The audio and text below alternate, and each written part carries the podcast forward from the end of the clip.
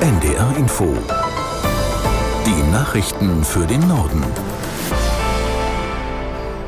Um 10.30 Uhr mit Gabriela Kühne.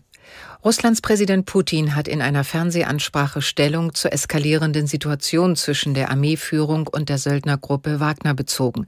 Er sprach wörtlich von einem Stich in den Rücken der Nation. Aus der NDR Nachrichtenredaktion Felix Tenbaum. Putin bezeichnete die Vorgänge in Südrussland als Meuterei. Alle daran Beteiligten würden bestraft. Wer die Waffen gegen die Armee erhoben habe, sei ein Verräter. Wagner-Chef Prigozhin hatte zuvor zum Aufstand gegen Verteidigungsminister Shoigu aufgerufen. Seine Männer haben nach eigenen Angaben die Kontrolle über die Militäreinrichtungen in der südrussischen Millionenmetropole Rostov am Don und in der Stadt Voronezh. Prigozhin sprach von einem Marsch auf Moskau, der im Gang sei. Den würden seine Männer auch zu Ende bringen, wenn Verteidigungsminister Shoigu nicht mit ihm spreche, sagte Prigozhin in einer Videobotschaft. Shoigu sei persönlich für einen Angriff auf ein Wagner-Lager mit mehreren Toten verantwortlich. In Moskau wurde ein sogenannter Antiterrornotstand ausgerufen. Offenbar sind Militäreinheiten nur rund um den Kreml zusammengezogen worden.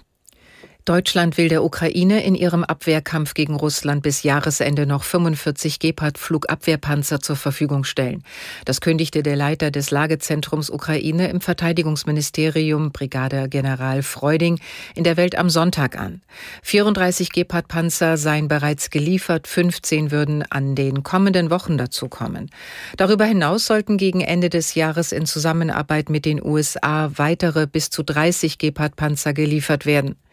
Die Flugabwehr sei eine zentrale Schwachstelle der ukrainischen Armee, so Freuding. Weitere Lieferungen von Leopard 2 Kampfpanzern schloss der Brigadegeneral aus. Das stehe im Moment nicht zur Debatte. Laut einem Bericht der Süddeutschen Zeitung haben Ermittlungsbehörden aus Bayern monatelang Telefongespräche von Klimaaktivisten der letzten Generation mit Journalistinnen und Journalisten abgehört. Ob dadurch die Pressefreiheit verletzt wurde, ist unklar. Aus München Caroline von Eichhorn. Die Anweisung für die Lauschaktionen ab Oktober vergangenen Jahres kam demnach von der Generalstaatsanwaltschaft München. Gegen Mitglieder der letzten Generation wird in Bayern wegen des Verdachts auf Bildung einer kriminellen Vereinigung ermittelt. Von den Überwachungen betroffen war demnach ein Festnetzanschluss mit Berliner Vorwahl, den die letzte Generation als ihr Pressetelefon ausgibt. Zudem überwachten die Behörden nach SZ-Recherchen auch weitere Telefone, etwa das Handy der Sprecherin Carla Hinrichs. Wie die SZ schreibt, sei das Abhören von Gesprächen mit Journalisten nicht grundsätzlich verboten. Es gibt dafür aber hohe rechtliche Hürden. Die Ermittlungsbehörden müssten genau zwischen Pressefreiheit und dem Strafverfolgungsinteresse abwägen. Ob das hier geschehen ist, sei zweifelhaft, hieß es.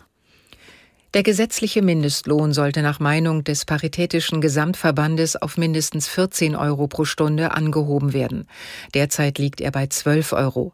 Hauptgeschäftsführer Schneider sagte der deutschen Presseagentur, dies sei eine Frage der Gerechtigkeit und des Anstands. Aus Berlin Georg Schwarte. Jemand, der in Vollzeit erwerbstätig ist, muss von seinem Lohn auch für sich selber sorgen können.